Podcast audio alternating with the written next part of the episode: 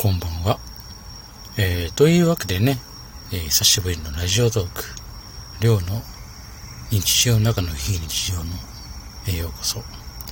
はい。というかまあ僕は好き勝手喋る、えー、ラジオ配信です。はい。まあね、多分結構前にやって、前があの、花咲ひよりさんがまあ、っていう話をしたのが多分、うん、からなんで、まあ随分経ちますけど、まあ今日も外から、えー、配信しております。というわけでね、えー、まあ、夏休みもう終わりますよね。まあ小学生によってはもう2学期が始まってる人もいるし、ね、なかなか大変な方もいると思いますしね。あとはね、まあだいぶ暑さはね、夜はだいぶ、まあ明け方寒いぐらいにね、空気が冷たくなってきてる。まあ、ただ、秋ではないですよね、まだね。はい。で、なんか、今週末か、週末、今週がなんか、台風が近づいて西日本の方はまたなんか大荒れするんじゃないんかなとか、東京とかそっちの大変でない、大変になりそうだなっていうなんか、ね、ニュースになっていましたけど、なんかあの、天気予報、気象予報士の方の解説によると、あの、月曜日見たんですけど、西日本豪雨って2018年に起きましたけど、あれと同じ、あれがちょうど起きた時の配列が、あの、7月、ちょうど7月 ?6 月か。まあ、えー、っとね、ありました。あれがちょうどあの時が、今回のと似たような、その、気圧配置らしくて、もしかしたら甚大なことが起きるんじゃないんでしょうかただでさえもね、北日本、まあ、東北の方はね、現在もう大雨で大変なこと、北海道もそうです。大変なことになってますし、ね。もう、いわゆる東日本の方、北日本、東日本は大変ですからね、今。その状況なんで、まあね、ここにさらに雨が降るとまた大変なことになるんじゃないかなとは思います。はい。別に一言だからって言ってるわけじゃないですよ。先に言いますけど。はい。まあそんな感じですよね。まあ大変ですよね。まあ僕もね、最近何があったかとか、特に変わったことはないんですけど、変わったことっていうかね、まあ、まあ最近だからゲーム配信の頻度が若干するゲームが変わったことは減りましたね。あの、ゲーム配信はやってるんですよ。だけど、やれる種類がちょっと、前だと、えっと、ショールーム、ね、前も、オムレットアーケード、ツイッチ、えー、ミラティブ、ミルダム。で、で、まあメインゲームをこれやってたんですけど、ちょっと最近ね、僕もちょっと、ちょっと絞ってて、あのね、うーん、どうしようかなと思ってて、本当は YouTube ライブもやりたいんですけど、YouTube ライブはですね、実はオムレットアーケードする条件としては、フォロワー数、えー、50人必要なんですね。登録者数が、チャンネル登録者の、あの、オムレットじゃなくて、YouTube の方の登録がね。で、まあ、それでなおかつ、それで、まあ、それはいいんですけど、現在46人しかいないんですね。前はね、10人いたら、前は、前も50人だから、なんか、前少なかったです。前10人ぐらいで確か、10人が50人、前50人がなんかそのぐらいでできますよっていう、ことルールだったんです。ね。これあの、最低限度の一応オムレットアーケードのその、まあ要は、で、する場合のハブ配信、接続配信する場合は、これだけお願いしますねっていうのがあって、まあね、あるんですけど、で、まあ、僕もね、あの、あまり、最近、最初はね、あの、コールオブデューティーモバイルとか、え PUBG モバイルとか、まあ、いわゆるギガ数がでかいもの、大きいものやってたんですけど、実は一時期、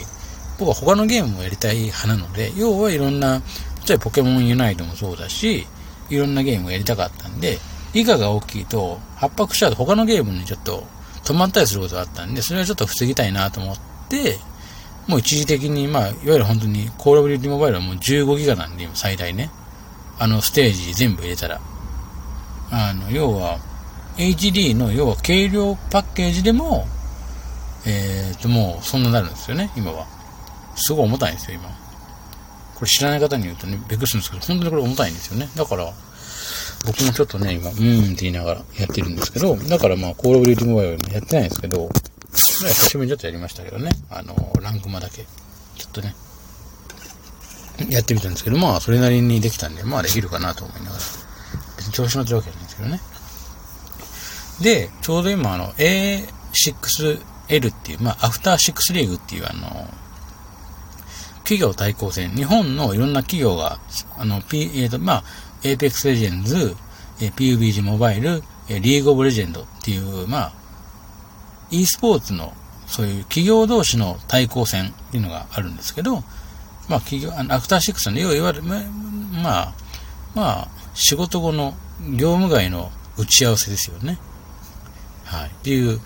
新しいね、e スポーツによる打ち合わせという、まあ、新しいものがあって、それの中で、えっと、やってたんで、まあ僕自身は実は参加、僕はその、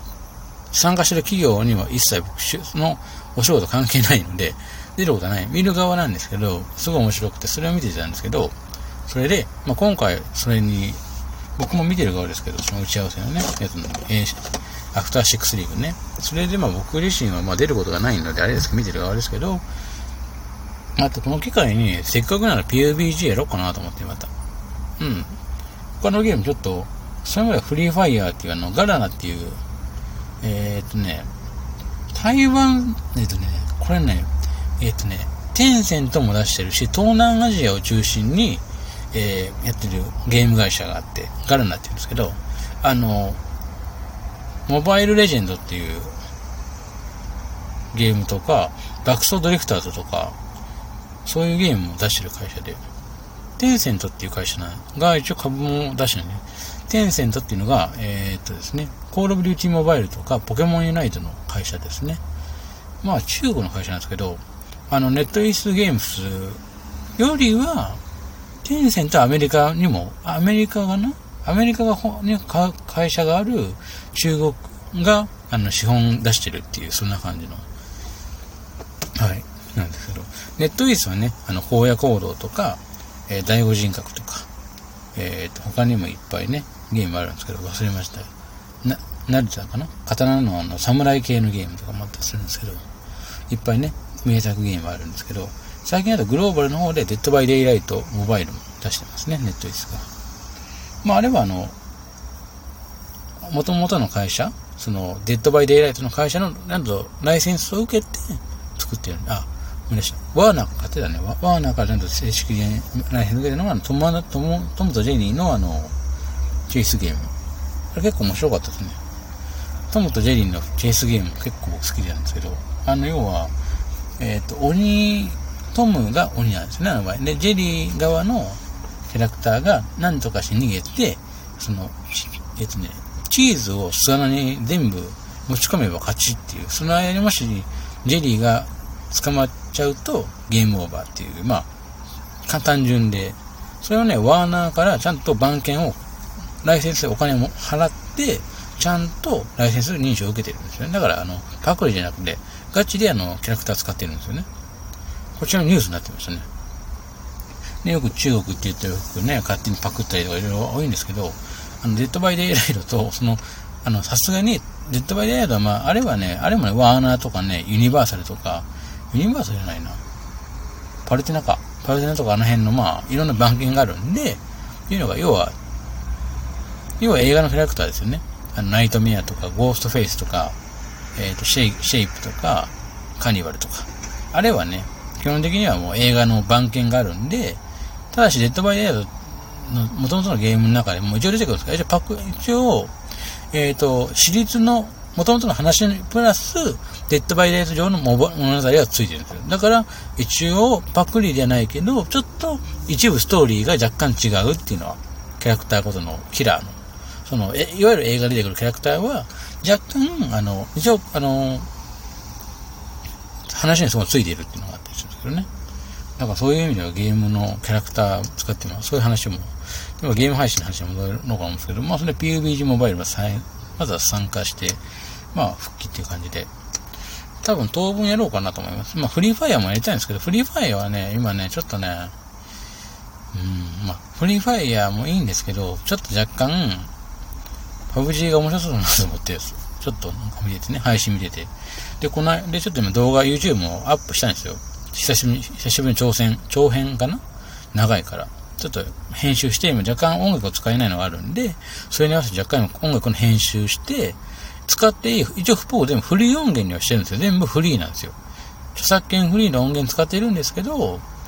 ただあの、YouTube 的にはちょっとこれ問題があるっていうね、だから YouTube、えー、クリエイター、クリエイターツールっていう、まあ、編集ソフトで全部音楽変えてる途中なんで、まあ、多分今日ぐらいかな、全部終わるんじゃないかなといます。はい。今日か明日ぐらいにはね。まあ、一応ね、どこだったっけエランゲルか。久しぶりにやったんですけど、まあ、結果はその動画を見ていただきたい。あの、僕の多分、ラジオトークのこのやつにも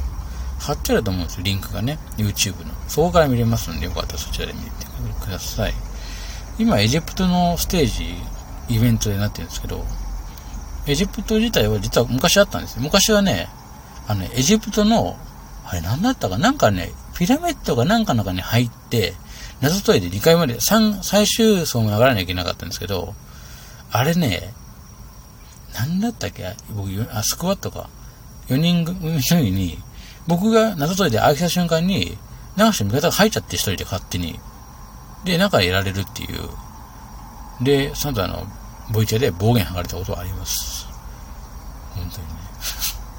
あれはひどかったよ。だって。だって僕じゃないもん、あれ。だって、僕謎解いたからみんなで行こうよって言って、言ってんのに勝手に入って閉じちゃったんですよ。